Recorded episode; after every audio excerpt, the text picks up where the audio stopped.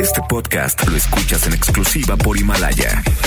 Si aún no lo haces, descarga la app para que no te pierdas ningún capítulo. Himalaya.com.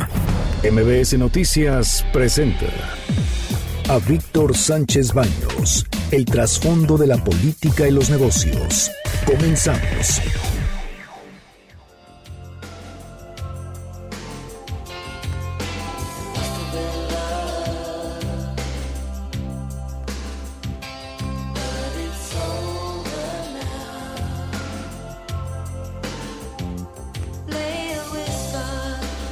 ¿Qué tal? ¿Cómo están? Muy, muy, muy buenas noches. Los saludo con mucho afecto. Soy Víctor Sánchez Baños en MBS Radio a través de la frecuencia 102.5 de FM desde la Ciudad de México. Acompáñanos durante una hora para que juntos analicemos y discutamos la información de los asuntos de poder y dinero que leerás y escucharás mañana. Sintonízanos también en vivo, en streaming, en mbsnoticias.com. Están conmigo Bernardo Sebastián. Hola, ¿qué tal? Con el gusto de saludarlos y Carmen Delgadillo. ¿Qué tal? Buenas noches a todos. Debate. Comunícate. Comenta a Víctor Sánchez Baños en MBS. Twitter, arroba B. Sánchez Baños y arroba MBS Noticias. De verdad, muchas gracias que estén con nosotros el día de hoy, esta noche más bien. Y pues sigue la fiesta, la fiesta está, pero a todo lo que da con mis compañeros de MBS Radio. De verdad, están muy divertidos. Después de un año de intensa, de intensa actividad, después de un año de intensos logros y grandes logros, en donde se creció en materialmente todos los aspectos, tanto, en fin, económicos, financieros. Eh, de, de verdad, fue un trabajo titánico que se hizo y avanzaron, avanzaron y eso es lo importante. De verdad, felicitaciones a todo el equipo de, MB, de MBS Radio, eh, Alejandro Vargas, que es el que lo encabeza, muy, muy emotivo, el, pues todo lo que se dijo durante esta presencia de este, de este evento allá en la Colonia Condesa, eh, en donde pues el liderazgo de él en materia de radio ha sido importante. Y pues toda la familia Vargas que estuvo también presente, pues todos, todos disfrutaron precisamente este triunfo, este triunfo, este avance y el crecimiento sostenido de MBS Radio y MBS en términos generales en todo el corporativo. De verdad, felicidades a todo el equipo, se los deseo, todo el equipo también de, de, este programa, les deseo que tengan felices fiestas, un próspero año 2020, el 2020 que sea sensacional y, los y todos los planes, por cierto, que tienen la empresa son realmente importantes. Y esto va a dejar huella, se los digo yo. Estas, estas son las expresiones y las historias de hoy. Esta es la voz de Marcelo Ebrard, secretario de Relaciones Exteriores. Nos hemos enterado el día de hoy y lo que conocemos es la información publicada por el Departamento de Justicia. La posición de México será, pues, simple y llanamente proporcionar la información que su caso se requiera. No hemos sido requeridos hasta ahora respecto a esa información. Está en manos el caso de un fiscal, como ustedes saben, es un procedimiento así establecido en Estados Unidos. México cooperará con cualquier investigación, como lo hemos hecho en el pasado, y más en este caso porque tiene que ver con asuntos que nos importan mucho. Pero hasta este momento no hemos sido requeridos. Miren, eh, lo dicho de Marcelo Ebrard es importante. Mm, Gerardo García Luna, pues es un personaje que fue clave en la administración de Felipe Calderón. Sin embargo, él, se habla, se menciona y pues no nada más en medios periodísticos, sino también en investigaciones hechas en Estados Unidos y en México, de que tiene una fortuna, fortuna de varios millones de dólares. Se habla de cientos de millones de dólares. Y pues esto no tiene nada que ver con el salario que tenía como servidor público. Y además él podía, pues, hacía su vida como, como él quisiera. Esto es muy claro que, que quede en todo esto, la investigación que se hace con este personaje de la administración de Felipe Calderón. Él compareció por primera vez ante un tribunal de Dallas bajo los cargos que aceptó sobornos millonarios del cártel de Sinaloa para dejarlos operar con impunidad en México. Y no se les debe olvidar que precisamente durante la administración de Vicente Fox se escapó el Chapo Guzmán y durante toda la administración de Felipe Calderón no fue capturado el Chapo Guzmán sino hasta que yo, Enrique Peña Nieto. García Luna tiene actualmente 51 años, renunció a su derecho de audiencia eh, de identificación, así se le llama este proceso, este procedimiento allá en, el, en un tribunal de Texas ante la presencia de su abogada Rose, Rose Romero, no hizo declaración alguna de culpabilidad o inocencia. Habló, y miren, todo esto es relato de lo que pasó precisamente hoy en la mañana. Siempre habló con la ayuda de un intérprete. Eh, les voy a platicar brevemente cuando yo conocí a Genaro García Luna, pues obviamente por mis actividades profesionales, y acudimos, un día nos invitó a un grupo de periodistas a lo que es eh, el búnker, el búnker de, de, lo, de la Policía Federal en aquel entonces, estaba en la avenida de Constituyentes y otro en Iztapalapa. Ahí continúan precisamente algunos, algunos búnker, el búnker donde se rastrea y se tiene la información de todo el país desde el punto de vista policiaco. Durante todo el tiempo él nos estuvo platicando pues los que, lo que era lo positivo, pero siempre evadió mencionar a los grupos delincuenciales. Por ejemplo, yo en lo personal yo le pedí si nos podía hacer una referencia de todos los grupos de delincuentes, de criminales, que no solamente estamos hablando de narcotráfico, sino también estamos hablando de otro tipo de actividades ilícitas como son la extorsión, el robo de identidad, en fin, hasta los delitos cibernéticos. Y él simplemente dijo, no, no, no, no contamos y además es información clasificada. Al final de cuentas, clasificada o no, pues esto ya se sabía en todos lados. Algunos periódicos se habían colocado todo, una, todo un árbol de, de, lazos entre las ramas de todo lo que podría ser el narcotráfico, la extorsión, la trata de blancas, la trata más bien de personas más que de blancas, en fin. García Luna hoy sus manos y sus pies estaban esposados y vestido con tenis azules, jeans y un suéter con cierre durante la audiencia que duró al menos menos de 10 minutos, nada más le dijeron, sabes que estás detenido, estos son los delitos que se te están imputando. Aparentemente, y esto es muy importante, tiene, y esto es un dato que se filtró hoy en algunos, en algunos medios policíacos y políticos, que García Luna tiene en Estados Unidos alrededor de 350 millones de dólares y podría ser muchísimo más. Esto ya lo está investigando la Unidad de Inteligencia Financiera de la Secretaría de Hacienda que encabeza Santiago Nieto. Él vivía en, más bien vive, vive en Florida y tiene también casa en, en Texas. Él fue acusado eh, por un juez, un fiscal federal de Brooklyn, de tres cargos de asociación ilícita para el tráfico de cocaína, de mentir en declaraciones e información a autoridades y al mismo tiempo en Brooklyn se lleva a cabo una investigación del cártel de Sinaloa y precisamente del Chapo Guzmán. En fin, hay mucha información alrededor de todo esto. Sí, Bernardo Sebastián. Desafortunadamente esto respalda las sospechas que teníamos de que los de que la gente que cuida la seguridad o que está a cargo de la seguridad de la, del país o de los estados están vinculados con el crimen organizado. Algunos. y, y esto también desafortunadamente también impacta porque quien lo capturó y quien le hizo toda la carpeta fue en Estados Unidos. Este gobierno está en contra de la corrupción, está persiguiendo a todos aquellos que supuestamente entregaban cuentas a los, a los malosos, a los cárteles del crimen organizado, y aparentemente no tenía nada contra él, ni siquiera las sospechas. Así es, además fue entrenado por, por el gobierno de Estados Unidos en todo lo que se, se llama, bueno, todo lo que es inteligencia delincuencial. O sea, alrededor de todo esto, no es un personaje menor, es un personaje importantísimo.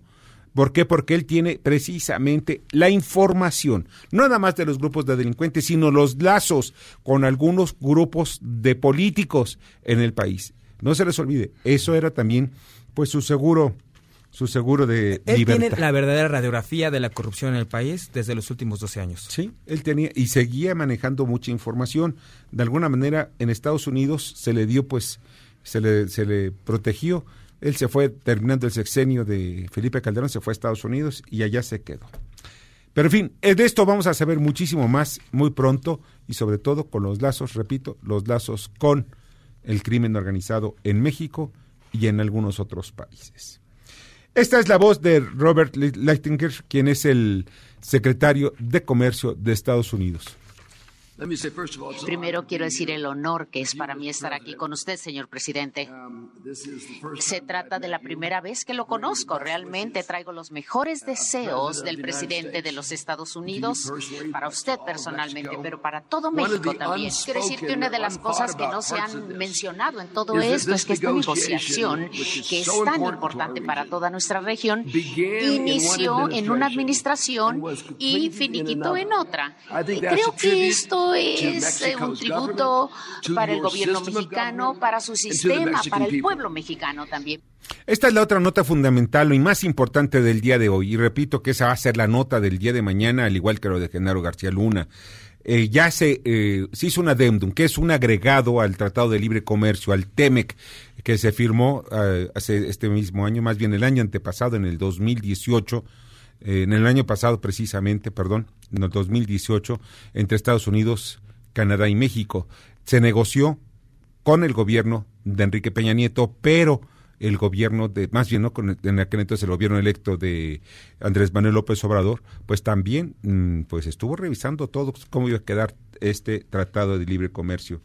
De esa manera ya queda fuera el tratado vigente de 1994. Trae es muy largo todo lo que es, todo lo que trae este contrato, este nuevo contrato, este adendum. Trae modificaciones a las normas laborales donde metieron la mano, y esto es muy importante decirlo, y esto a través de los demócratas en el Congreso de Estados Unidos, pues esta asociación de sindicatos de Estados, de Estados Unidos, esta poderosa central sindical que tiene brazos en Canadá, es la AFL-CIO, cuyo presidente Richard Trunca, pues había dicho que se necesitaba modificar las normas laborales cuyo cumplimiento podrá ser vigilado. También las normas ambientales. Los demócratas insistieron en incluir también reservas a las normas ambientales para vigilar su, vigilar su cumplimiento y en medicinas se incluyó el capítulo en donde quitaron las normas que exigían a tres socios otorgar al menos 10 años de exclusividad para las drogas biológicas, lo cual facilitará el rápido ingreso de genéricos al mercado y reducir así sus precios. Esto tiene impactos económicos, también se trató en mayor, hay mayor comercio. En los autos también habrá, en la producción de autos va a haber muchísimo mejores salarios para los técnicos especializados. En la solución de disputas ante la existencia de Canadá, Estados Unidos admitió mantener un sistema de solución de diferencias entre los socios, antes conocido como el capítulo 19, pero se introdujeron algunos otros cambios en el mecanismo conocido como solución de controversias, inversores y Estado. En el comercio digital, que por cierto en el primer tratado, en el Telecán, pues no existía, materialmente no existía ese comercio digital, eh, pero 25 años después esto fue fundamental. También ya hay nuevas normas en ese sentido. Eh, y la cláusula china, esta cláusula china insiste de que esto es muy importante. Si algún signatario de este acuerdo busca un acuerdo de libre comercio con una economía no considerada como de mercado, esto va dirigido a China, las otras partes pueden cancelar el acuerdo trilateral e instalar uno bilateral. En fin, mensaje para, el, para los chinos, que están de verdad creciendo en forma espectacular. Y la cláusula crepuscular es un nuevo acuerdo que, que regirá durante 16 años, pero se revisará cada seis años, coincidentalmente cada sexenio. Y miren, ya está la línea telefónica eh, el presidente de la Comisión de Relaciones Exteriores del Senado de la República, Héctor Vasconcelos. Héctor, ¿cómo estás? Muy buenas noches. ¿Qué tal? Muy buenas noches. Gracias por llamar. Pues mira, es el tema, el tema más importante que pues estamos viendo y que tiene aristas comerciales, políticas de y de trascendencia internacional. Al final de cuentas, ¿cómo lo viste tú, Héctor? Eh... Yo creo que nos podemos congratular porque ha sido un proceso extraordinariamente difícil, arduo, que tomó años y la verdad es que en la semana pasada estuvo eh, cercano, digamos, a, mm, eh, no sé si la palabra es colapsarse, pero sí hubo momentos muy, muy difíciles en los últimos días. Em, todo esto eh, finalmente se arregló durante el fin de semana y hoy ya se pudo firmar este adendum. Pues hay que recalcar, porque todavía hay un poco de confusión en eso en la opinión pública, que el tratado original tal como lo aprobó el Senado en junio de este año, ese no se toca. Estamos hablando de adiciones que conforman un adendum en los capítulos que acabo de oír que señalaste hace un momento, ¿no? Entonces, em, eh, finalmente ya se firmó esto. Digamos que desde el punto de vista de los poderes ejecutivos de las tres naciones, ya eso está acordado. Lo que falta es la aprobación em, eh, legislativa en los tres países. Probablemente en México mañana iniciemos en comisiones el análisis de este adendum, y digo probablemente porque hay algunos eh, tecnicismos de procedimiento que se tienen que cumplir y la idea es pasarlo al Pleno del Senado para su discusión y en su caso ratificación este jueves. Ah, eh, por otro lado, el Congreso norteamericano eh, prevé la posibilidad, no está garantizado, pero hay la posibilidad de que antes del 20 de diciembre, que es cuando ellos terminan su periodo legislativo eh, de este año, el, el, tratado en su conjunto pueda ser ratificado en el Congreso norteamericano. Pues se aprecia la voluntad política, por cierto, de los demócratas, que era la piedra en el camino. Exacto, es como todos sabemos, esto quedó entrampado, eh, atrapado en el proceso electoral norteamericano y esto dificultó muchísimo eh, que el tratado fuese aprobado antes, eh, en otro contexto, yo creo que ya hace meses que tendríamos un tratado ratificado. Ahora, me gustaría enfatizar una cosa extraordinaria desde mi punto de vista que pasó hoy todas las fuerzas políticas representadas en el Senado asistieron a la firma de este adendum hoy en Palacio Nacional. Todos, ninguna de las perdón, fracciones parlamentarias eh, dejó de asistir, lo cual habla de un consenso que no es fácil conseguir eh, en México ni en ningún país del mundo eh, por las distintas posturas de los distintos partidos, ¿no?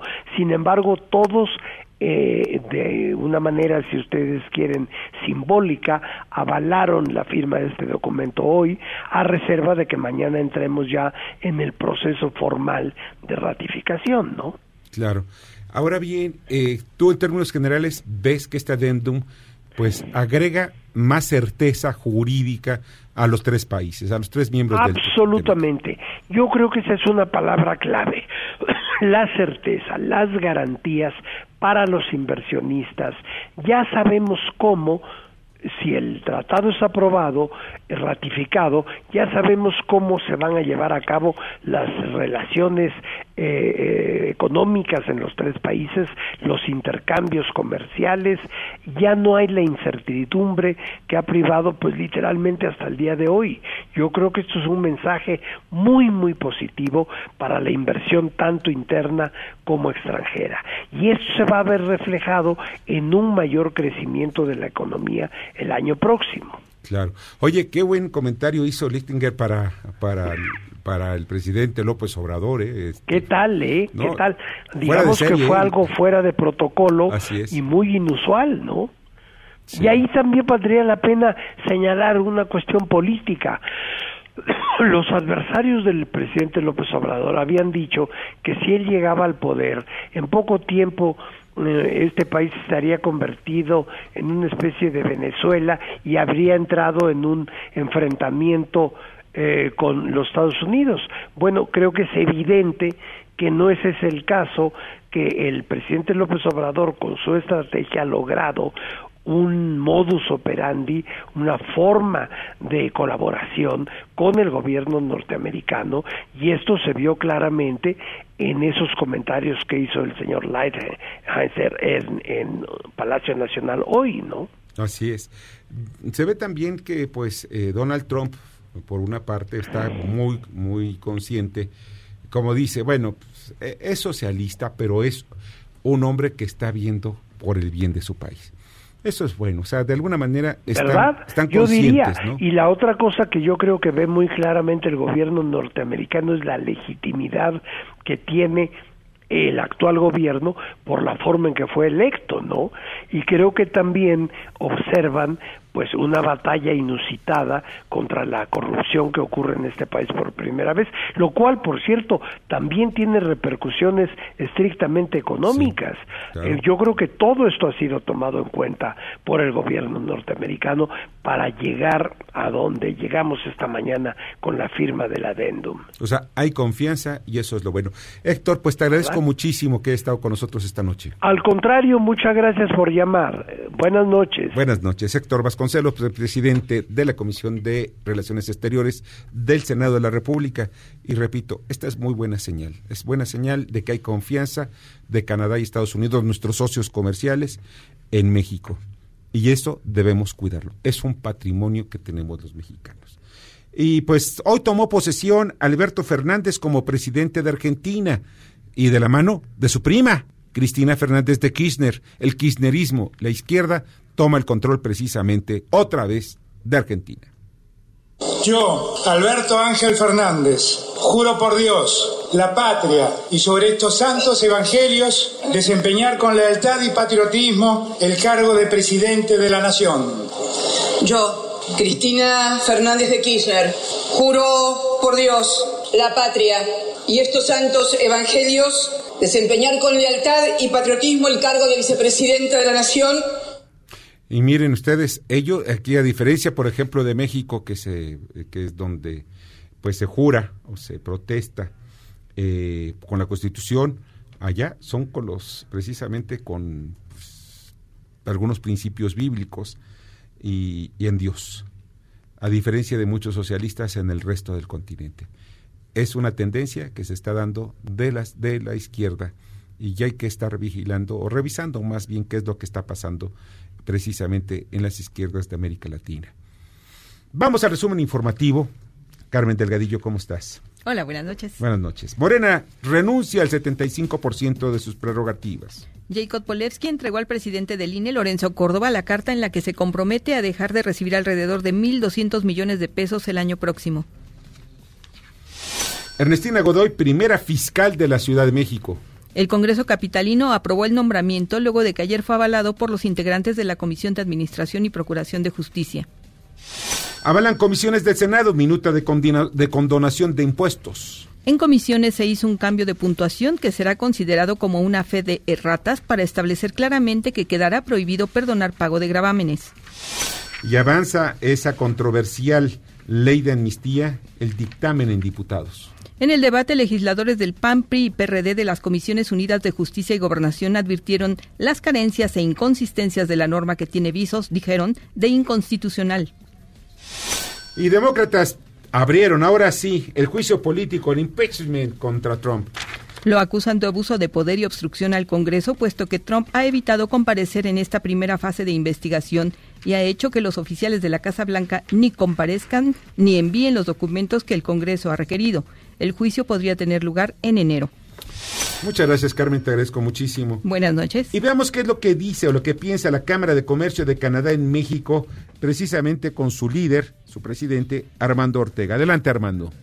Hola, Víctor, buenas noches. La CANCHAM felicita a los gobiernos de Norteamérica con la exitosa negociación y rúbrica los adenda a fin de que el TEMEC pueda ser ratificado en el Congreso de Estados Unidos y en el Parlamento canadiense respectivamente. Si bien se imponen obligaciones adicionales a México que habría sido deseable no adoptar, por ejemplo, varias de las que existen en materia laboral, es notable haber logrado ese consenso en medio de la tormenta política que se vive en Estados Unidos. Y para México, sin duda, la entrada en vigor en algún momento del año próximo portará certidumbre al ambiente de inversión, comercio trilateral y esta negociación consolidará a la región norteamericana como la región más pujante, crecientemente más integrada en cadenas de valor del orbe. Yo creo que es un día para congratularnos. Muchas gracias. Escuchas a Víctor Sánchez Baños. Vamos a una pausa y continuamos. Este podcast lo escuchas en exclusiva por Himalaya. Debate. Comunícate. Da tus opiniones a Víctor Sánchez Baños en MBS. Teléfono en cabina 5566 1025. Muchas, muchas, muchas gracias de continuar con nosotros en MBS Radio.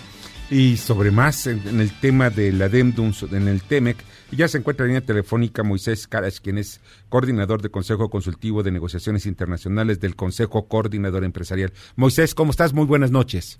Hola, Víctor. Muy buenas noches. Y a todo tu auditorio. Muchas gracias. Oye, en términos generales, ¿cómo ve el sector privado mexicano este adendum?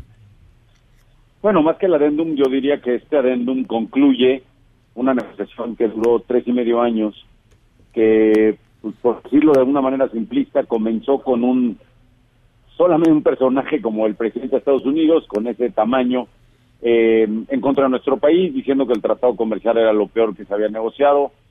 Ah, pasamos por una elección presidencial en medio, con, con, gobiernos mexicanos antagónicos. Se nos cayó la negociación en un par de ocasiones, estuvieron a punto de salirse. Eh, y el nuevo gobierno eh, mexicano de la mano del sector privado, el haber concluido este proceso después de mucho, mucho trabajo, me parece que es un gran momento para nuestro país. Y me parece que es un gran momento en un momento especial para el mundo, en un momento en donde el libre comercio no necesariamente es eh, esa niña bonita que era antes, eh, en el sentido de la popularidad, en el sentido de, que es la solución de todos los problemas. Eh, México ratifica su compromiso al comercio internacional, ratifica su compromiso al libre comercio. no olvidemos que tenemos tratados comerciales con 50 países y el hecho de ratificar el Tratado Comercial de América del Norte y que permanezcamos dentro de este club especial en América del Norte el más exitoso del mundo, me parece que para México es un, es un momento especial. Dicho todo esto en medio de un momento en donde las economías de los diferentes lugares del mundo están teniendo, yo diría, pues, conflictos de identidad, digámoslo así, ¿no? Tenemos el Brexit, tenemos otros tratados comerciales como el de Estados Unidos saliéndose del TPP, etcétera, eh, en un momento donde hay tensiones comerciales entre Estados Unidos y, China y Francia y Brasil y Argentina y otros países, pues ¿cuánto vale esta ratificación? Pues vale muchísimo. Vale muchísimo en un momento muy especial. Entonces me parece que es un buen momento para México, no sin sus costos. Esto tiene ciertos compromisos y ciertos costos, pero sin duda la foto general y la foto eh, que, que, hay que medir me parece que es muy exitosa para nosotros. Ahora bien, el, lo que yo vi y esta cláusula china, o sea, aquellos que, bueno, no dice que China, porque no tiene, pero está dirigida a ellos, tiene, tiene destinatario China, de que ninguno debía, ninguno de los tres miembros puede hacer un tratado bilateral con otras naciones eh, y sobre todo aquellas que no son, pues, precisamente eh, las economías que puedan beneficiar a, este tratado, ¿no? Ese, este acuerdo es una considerada como como no considerada como economía de mercado. Y esas son los chinos, ¿no? Bueno, eh, cuando, cuando yo me refería al tema chino, me refería al conflicto que hay entre Estados Unidos y China y la oportunidad que eso abre a nuestro país, porque al final del día China y México somos competidores directos, principalmente en manufactura, y, me refería a la participación del mercado. Pero ahora que mencionas la cláusula de, de em, economía de mercado, nosotros creemos que no tiene o sea, no tiene una validez jurídica, ya que lo único que dice es que los países tendrán que notificar a sus socios comerciales que están negociando un tratado de libre comercio con una economía que no es de mercado.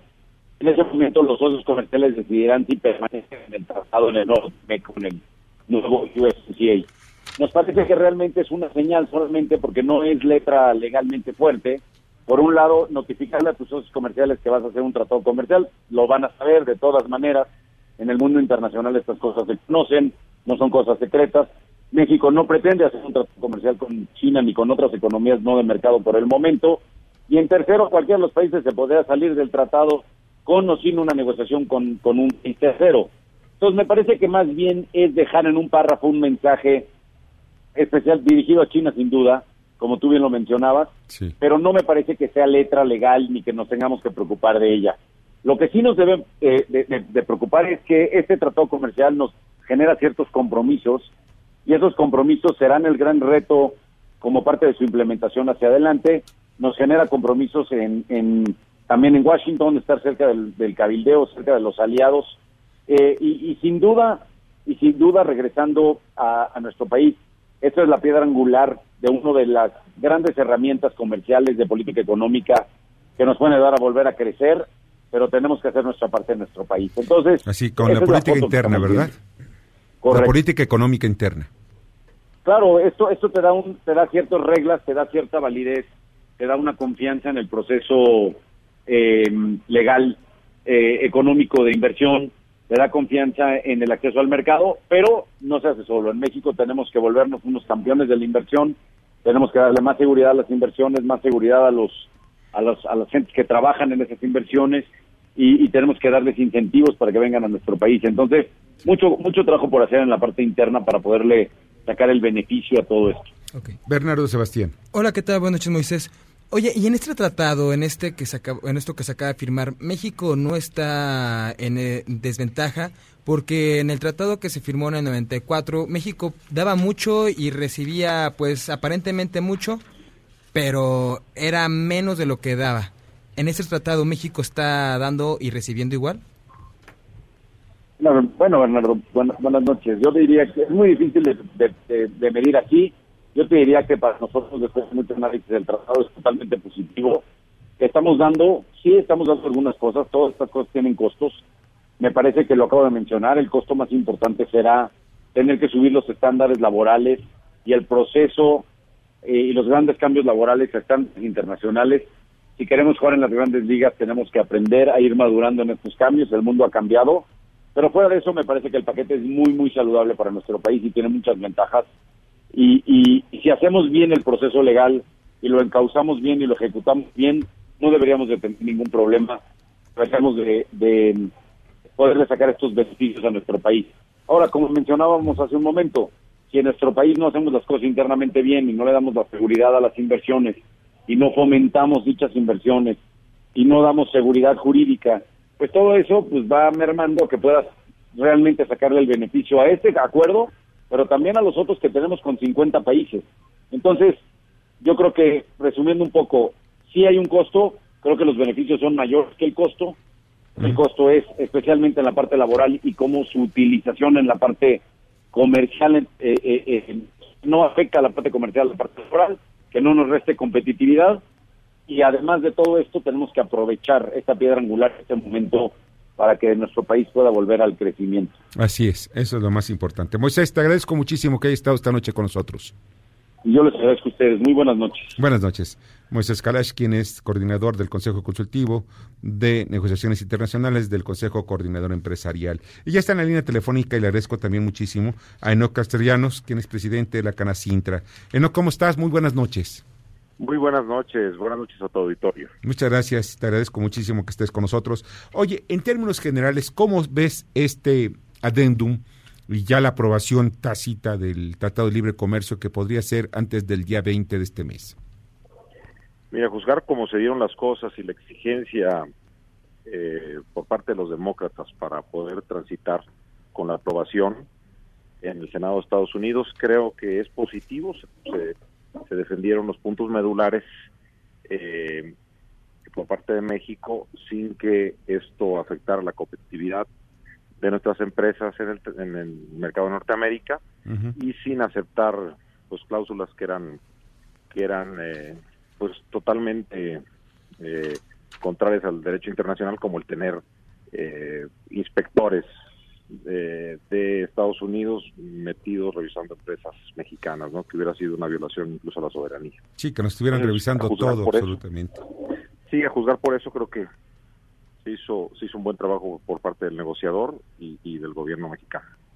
Ahora bien, hay varias cláusulas, nuevas cláusulas, por ejemplo, de que cada, cada seis años se va a revisar antes se regía durante 16 años, en fin. Eh, pero hay algo que a mí me, llamó la atención, que es precisamente la solución de disputas. Y esto ante la insistencia de Canadá, eh, Estados Unidos admitió mantener un sistema de diferencia entre los eh, socios de este tratado, en este acuerdo, perdón, y se introdujeron algunos cambios del mecanismo como, conocido como solución de controversias de inversores de Estado. ¿Esto cómo lo ves en, en términos también generales?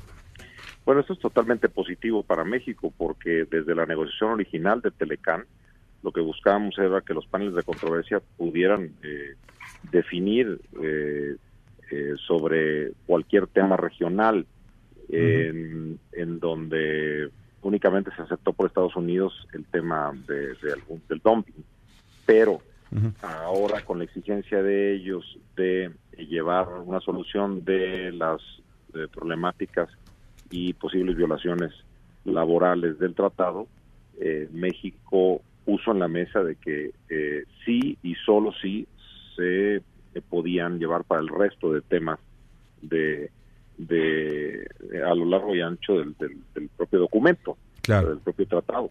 Y esto, esto es positivo, o sea, se usó una coyuntura para, para conseguir algo que nosotros habíamos buscado de, de origen y que le da mucha certeza a, a, a, cómo se llevan las relaciones comerciales entre los tres países, porque México, eh, perdón, Estados Unidos siempre se había opuesto a, considerar esto como como una como como como si fuera un, una, corte regional, ¿no? De América. Sí, como si fueran ellos y además ellos teniendo la sede, ¿no? Al final de cuentas convirtiéndose en jueces. Entonces yo lo veo yo lo veo bien. Qué bueno. En términos generales. Oye, pues de verdad te agradezco muchísimo que hayas estado con nosotros esta noche y pues espero pues en los próximos días cuando conozcamos un poquito más de ello, pues para ponernos en contacto. ¿Te parece bien? Claro que sí. Un fuerte abrazo. Eno Castellanos, presidente de Canacintra. Vamos a unos mensajes y regresamos. Escuchas a Víctor Sánchez Baños. Vamos a una pausa y continuamos. Este podcast lo escuchas en exclusiva por Himalaya. Debate. Comunícate Comenta a Víctor Sánchez Baños en MBS, Twitter, arroba B. Sánchez Baños y arroba MBS Noticias.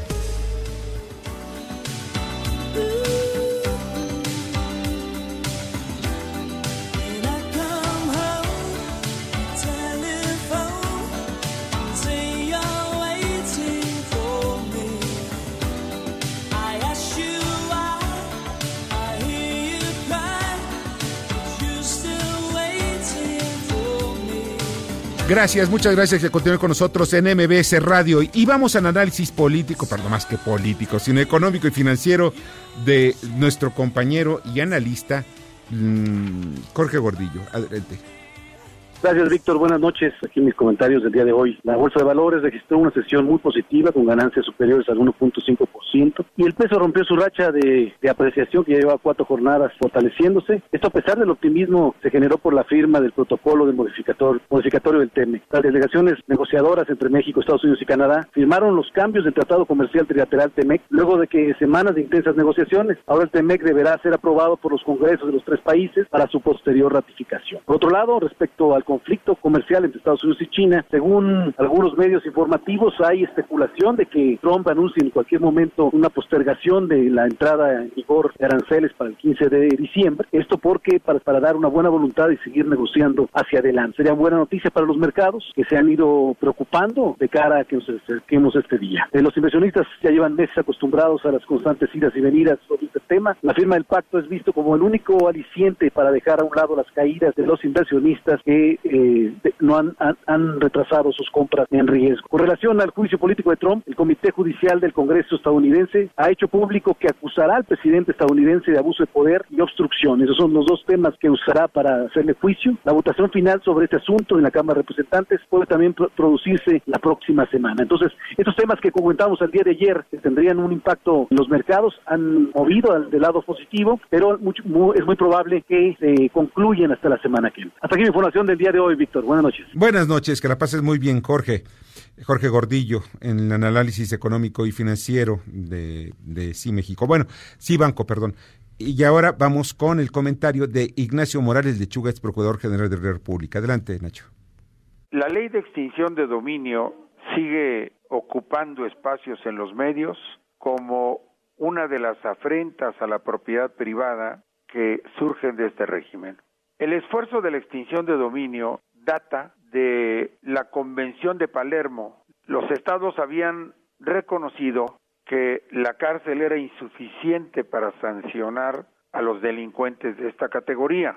Y de ahí surge la idea de establecer distintas legislaciones que son las conocidas como extinción de dominio. En el continente americano México en 2007 había sacado la primera ley de extinción de dominio, Colombia desde antes había legislado sobre la extinción de dominio, hubo un acuerdo de los especialistas de Naciones Unidas para llevar a cabo un modelo de legislativo de extinción de dominio. Pero en el caso de México fue más allá de Colombia y estableció extinciones de dominio prácticamente por casi la mitad del Código Penal.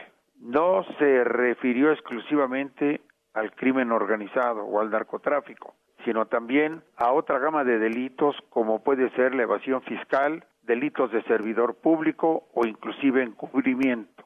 Con otro agregado, aquí el SAE, el organismo encargado de administrar bienes decomisados o bienes asegurados, está facultado para vender los bienes sin sentencia previa es prácticamente un acto de confiscación más que un aseguramiento o decomiso, porque aun sin que exista sentencia condenatoria, el propietario puede perder su propiedad. Son pocas las oportunidades de defensa y la verdad es que es una ley confiscatoria. Ojalá reflexione el Congreso de la Unión, el Poder Ejecutivo y sobre todo la Fiscalía General de la República, que tiene a su cargo la investigación, la exploración de la reacción social y esta ley quede sin efecto. Hasta ahora pareciera ser que más de 2.800 amparos se han interpuesto contra esa ley. Veamos ahora qué ocurre. Escuchas a Víctor Sánchez Baños. Vamos a una pausa y continuamos. Este podcast lo escuchas en exclusiva por Himalaya. Facebook, Instagram y LinkedIn. Víctor Sánchez Baños. Tu voz se escucha en la radio. Gracias, muchas gracias que continúen con nosotros en MBS Radio. Y sigue la fiesta, por cierto, de mis compañeros. De verdad, qué envidia. Me hubiera quedado allá y además como ya saben, Charros contra Gasters allá de transmitieron. De verdad, qué envidia. Pero que se sigan divirtiendo y que pasen una noche sensacional. Miren, les voy a platicar que hoy en día tenemos una gran historia que contar y qué mejor que hacerlo en Himalaya, la aplicación más importante de podcasts en el mundo. Llega a México. No tienes que ser influencer ni para convertirte en un podcaster. Descarga únicamente la aplicación Himalaya, abre tu cuenta de forma gratuita y listo, comienza a grabar y publica tu contenido. Crea tus playlists, descarga tus podcasts favoritos y escúchalos cuando quieras y en donde quieras. Encuentra todo tipo de temas como tecnología, deportes, autoayuda, finanzas, salud, música, cine, televisión, comedia. Todo, todo está aquí para hacer, hacerte sentir mejor. Además, solo aquí encuentras nuestros podcasts, ¿eh? Y MBS Noticias, La Mejor FM y Globo FM. Ahora te toca a ti. Baja la aplicación para iOS y Android o visita la página himalaya.com. Himalaya, la aplicación de podcast más importante del mundo, ya está en México. Y pues vamos precisamente a las columnas político-financieras que leerán el día de mañana en los periódicos diarios de la Ciudad de México. José Antonio Chávez, adelante. Buenas noches, Víctor. Buenas noches a tu auditorio. Mañana en la columna aquí en el Congreso que se publica en el diario Ovaciones. Llevamos que desde temprano hora el presidente Andrés Manuel López Obrador mandaba señales que en cualquier momento se aprobaría el TECMEC y que confiaba en que sería para favorecer a México. Adelantaba que sería interesante porque a la paz se tendría que aprobar por el Congreso de los tres países y que en México se trabajó de la mano, principalmente en el Senado, con su líder Ricardo Monreal. Esa fue la idea, seguir en conjunto para llegar a una sola línea en su voto. Por eso se avanzó. Vamos a ver el contenido y vamos a ver hasta dónde nos va a beneficiar o si acaso nos va a perjudicar. Buenas noches y gracias. Pásala muy bien, José Antonio. Ubaldo Díaz. Víctor, buenas noches. Mañana los vasocasos en el periódico La Razón habla sobre el tratado trilateral que se firmó en una primera instancia en el Zócalo Capitalino, en donde el presidente López Obrador y Marcelo Ebrard son los, los líderes de este proceso. Ricardo Monreal dice que el Senado será crítico, pero adelanta también que lo aprobarán por el bien de México. Un abrazo. Lila Arellano, muchas gracias, Ubaldo. Lila Arellano, adelante. Buenas noches, Víctor. Bueno, pues las últimas 24 horas nos han dado dos grandes temas para analizar. Uno de ellos es estos acuerdos en desconocidos, en lo oscurito tal vez, hechos sobre el TECMEC. Bueno, la inconformidad de los empresarios al respecto. Y la otra, la detención de Genaro García Luna, y ahora resulta que pues la fiscalía tenía los mismos datos. Vamos a ver si te parece leyendo Estado de los Estados de tu servidora Lilia Arellano, que está en las redes sociales y en los diarios del interior del país. Buenas noches. Buenas noches, Lilia. Arturo Dam. Víctor Radio Escuchas, muy buenas noches, ¿cómo están ustedes? El día de mañana en mi columna Pesos y Contrapesos en el diario La Razón, analizo cuál es la verdadera única fuente del crecimiento económico, que no es ni el consumo privado ni el gasto del gobierno, mucho menos las exportaciones, sino las inversiones directas de los empresarios. Mañana en Pesos y Contrapesos en el diario La Razón. Muchas gracias, Arturo. Pasa buena noche. Paco Rodríguez. En la columna de mañana eh, hago una recreación de aquella famosa película de los hermanos Marx, La sopa de ganso se llamaba, ¿te recuerdas? Esta sopa de ganso pues es una política emblemática que retrata con fidelidad cómo los millonarios deciden quiénes gobiernan, los gobernantes son holgazanes, arbitrarios e ignorantes, y donde aparece hasta el famoso chiste de Groucho, Groucho Marx.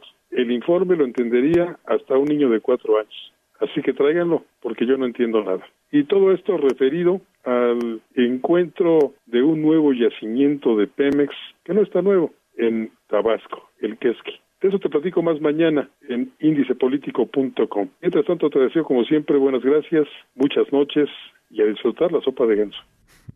Muchas gracias, buenas, muchas noches, Paco Rodríguez, pasará bien. Julio Brito. Víctor, muy buenas noches a ti y a tu auditorio. No solo hay que contar historias de terror empresarial, sino cuando vale la pena también hay que contar casos de éxito como es el de Isuzu en este 2019, que a pesar de operar en un entorno donde la economía tendrá un crecimiento cero, ellos lograron superar su propia marca de ventas anuales al ofertar más de 4.000 unidades. Esto y más en mi columna Riesgos y Rendimientos que se publica toda la semana en el periódico La Crónica de hoy. Nos escuchamos mañana y buenas noches. Buenas noches, Julio. Darío C está prácticamente puesta en la mesa para que el presidente Andrés Manuel López Obrador haga ajustes en su gabinete. Con la firma del tratado, el nuevo adendum al TEMEC, pues está cumpliendo prácticamente un ciclo, el primer ciclo del gobierno de la 4P, y es fundamental, necesario que el gobierno el presidente López Obrador haga ajustes en su gabinete y ya los va a hacer. De esto vamos a platicar mañana en la columna La Cuarta Transformación del periódico El Financiero. Buenas noches. Buenas noches, Darío. Pasa muy buena noche. Mauricio Flores. ¿Qué tal, Víctor? ¿Cómo están, amigos? Todos muy buenas noches. Mauricio Flores, gente detrás del dinero. Mañana en el periódico La Razón, el bloque automotor de América del Norte. ¿Qué significa este tratado revisado nuevamente? Digo, revisado porque dos veces ha sido analizado. Eso en la parte automotriz y que por supuesto, como dicen, hasta entre los países hay códigos postales. Mauricio Flores, gente detrás del dinero, periódico La Razón. Muchas gracias, Mauricio. Pásala muy bien. Julio Pelozzi. Querido Víctor, muy buenas noches. Te mando un gran abrazo a ti y a todo el auditorio. Y mañana en Split Financiero Negocios del Diario 24 Horas hablamos sobre los delicados problemas que se viven en el Fonacot, este instituto que nace con una bondadosa finalidad y que ahora se ve envuelto en escándalos. Tenían planeado una celebración de fin de año y les han detenido este magno evento le metieron freno a sus intenciones del director Alberto Ortiz Bolaños. De esto y más, mañana en Street Financiero, en Negocios del Diario 24 Horas. Muy buenas noches, un gran abrazo. Buenas noches, Julio. Pásala muy bien. Rogelio Varela. Muchas gracias, Víctor. Buenas noches a todos. Banorte rebasa su meta de entrega de viviendas damnificados por los sismos de 2017. Mañana en Corporativo en el Heraldo de México. Rogelio, te agradezco muchísimo que hayas estado con nosotros esta noche. Y mira, mañana puedes consultar mi columna en Estado por Estado en el Heraldo de México, donde toco entre otros temas el tema Aguascalientes, rompen, rompen eh, pues lanzas, eh, Rutilio Escandón y Velasco allá en, en Chiapas, eh, pues hay, hago un análisis sobre el gobierno de, de, Jalisco, Sinaloa, Morena, en fin, son muchos estados los que toco, San Luis Potosí, Quintana Roo y Sonora que precisamente el presidente suspendió hoy su gira Sonora para viajar allá, no, para viajar, sino para atender el Tratado de Libre Comercio. Y será, él viajará hasta el próximo, el próximo jueves a Sonora para ver varios asuntos importantes allá. Y en Poder y Dinero, también ustedes pueden leer, es otra, otra columna que yo escribo, escribo en el diario Imagen, en Cuadratín y Eje Central, donde hablo sobre el pecado de Valero, o sea, del embajador, las virtudes de la 4T, linchan un embajador, perdonan a criminales, eso sí, con esta ley de amnistía, y como el embajador pues se robó un libro de 189 pesos aproximadamente, lo linchamos, pero aquellos que van a robarse o se roban 51 mil pesos, menos de 51 mil pesos, o sea, aquellos que asaltan los camiones, valga la expresión, pues eso los van a perdonar, los van a amnistiar. En fin, de esto y sobre el asunto un análisis del TEMEC. Vamos, vamos a la responsabilidad social corporativa con Kimberly Zafra. Adelante, Kimberly. Gracias, Víctor. Muy buena noche. Te comparto que Servicios de Extracción Petrolera Lifting de México, filial de Grupo Cotemar, obtuvo las certificaciones ISO 9001-2015, ISO 14001-2015 e ISO 45001-2018, las versiones más actuales de las normas internacionales en materia de sistemas de gestión de la calidad, gestión ambiental y gestión de seguridad y salud en el trabajo, respectivamente. Las certificaciones de la Organización Internacional de Normalización o Estandarización, ISO por sus siglas en inglés, certifican que una empresa cumple con los requisitos de una norma internacional, con lo cual se asegura la calidad, seguridad y eficiencia de los productos y servicios a nivel global. Lift Team de México pasó por un proceso de auditoría por el organismo de certificación que evaluó la empresa cumple con los requisitos normativos y legales en beneficio de sus trabajadores. Hasta aquí la responsabilidad social corporativa, Víctor. Gracias y que tengan muy buena noche. Muy buena noche, Kimberly. Te agradezco muchísimo. Y vamos al pulso empresarial. Muy buenas noches, Víctor. Estimado auditorio, este es el pulso empresarial. Con Stephen Rich al mando, la alemana Volkswagen colocó 18.000 unidades al cierre de noviembre de este año, con lo que creció 13%. La compañía de logística suiza Swiss World Cargo, que preside Thomas Klur, abrió su estación en el Aeropuerto Internacional de Cancún, con lo que tendrá capacidad de carga en todos los vuelos entrantes y salientes entre la entidad caribeña y Zurich. Bajo el liderazgo de Eduardo Barrios, City Express inauguró su primer hotel en la ciudad de Tijuana bajo su división Plus. La cadena opera en el estado 11 propiedades con 1.342 habitaciones. Hasta aquí el pulso empresarial. Excelente noche para todos. Muchas gracias, Alex. Alex de la Rosa, te agradezco muchísimo. Y pues ya está la línea telefónica. Le agradezco a, Pepe Reveles, periodista, especialista en muchos temas, en seguridad, narcotráfico. Pepe, ¿cómo estás? Muy buenas noches. Víctor, muy buenas noches, a sus órdenes. Te agradezco mucho la llamada, que hayas aceptado la llamada. Oye, ¿cuál es tu punto de vista? ¿Qué ves eh, detrás de la detención de Genaro García Luna? Siento que, que México se tardó en hacer algo por su cuenta y ahora nos están enviando esta noticia desde el exterior, que no debió haber pasado de esa manera. ¿Por qué? Porque no hubo autocrítica, porque era el policía consentido del gobierno de Felipe Calderón y bueno, pues, le, dieron toda la impunidad, él, era el todopoderoso, él podía hacer lo que quisiera, sin que nadie le dijera nada, ni el mismo presidente. Entonces, esta es la razón por la cual ahora ocurrió lo que ocurrió. Ahora, en esto está atrás la, la voz de, del Chapo Guzmán, ¿no? Porque eso no se puede decir de otra manera más que que estuvo atrás precisamente las declaraciones del Chapo Guzmán en Estados Unidos. El rey Zambada eh, está detrás de esto, según yo. Está el Vicentillo y en, menor grado el, el, propio Chapo. ¿Sí? Sí. Ahora bien, ¿tú crees que esto pues va a llevar a que pueda llegar a sentenciar o a que el mismo general García Luna pueda involucrar a otras personas más dentro de la política mexicana? Mira, él ya de hecho está ligado a una serie de comandantes que eran su círculo cercano. Sí. Y que pues, todo el mundo sabe quiénes son. Desde Facundo Rosas o, o, este, Garay Cadena, Víctor Garay Cadena, eh, otros que ya fueron incluso liquidados, Igor La Bastida o, el comandante Millán. Entonces, él, él, él, se ha movido en ese círculo y tiene todavía influencias adentro de, las instituciones. ¿eh? O sea, oh. gente que colaboró con él que está hoy en el gobierno. Claro. ¿Cuál ves, qué ves en el futuro de precisamente de Genaro García Luna? Que purga una condena, como el caso del, del Chapo, una condena de ya de por vida? Quizá le den menos, pero de todas maneras ya va a ser muy pesado porque él anda con más de 50 años y por mucho que le reduzcan, pues no sé, una de 15, 25 es pesada. Pero esperemos todavía lo que viene porque primero tienen que determinar que está preso formalmente, después le van a iniciar el juicio. No sé si va a ser público, si va a ser más mediático que judicial, como ocurrió con el Chapo Eh, depende de quién esté detrás de las este, acusaciones. ¿eh? Claro. Bernardo Sebastián. Hola, ¿qué tal? Buenas noches. Y bueno, tu experiencia, ¿cuánto tomaría este este caso? Y si llega, como dicen muchos, a cantar este pajarito, ¿cuánto tardaríamos en ver esa, eh, ver el coro de ese canto? Mira, yo creo que eh, no creo que tengan demasiada prisa los Estados Unidos, la Corte, pues tardó unos años también, ¿no? Porque Genaro está yendo a Estados Unidos hace, desde que dejó el cargo aquí, desde antes, desde el 2012, entra y sale de México y de Estados Unidos sin ningún problema. Pues ahora fue un poco sorpresivo que lo capturaran y que le estén haciendo imputaciones que son bastante graves. Son muy graves. Sí, sí, sí, porque no son no son peras, ¿no? Es el, asunto del tráfico, de consentirlo, de practicarlo, de encubrirlo y de mentirle a la autoridad. Así es. Pepe, pues te agradezco muchísimo que hayas estado esta noche con nosotros y estamos pendientes para molestarte pues, posteriormente. que sea público, que lo conozcamos, que lo veamos eh, y bueno, aunque nos sintamos un poco apenados los mexicanos, podamos observar cómo se desarrolla. Eso es que nos apenen. Bueno, así son las cosas. Pepe, pasa muy buena noche. Buenas noches, Víctor.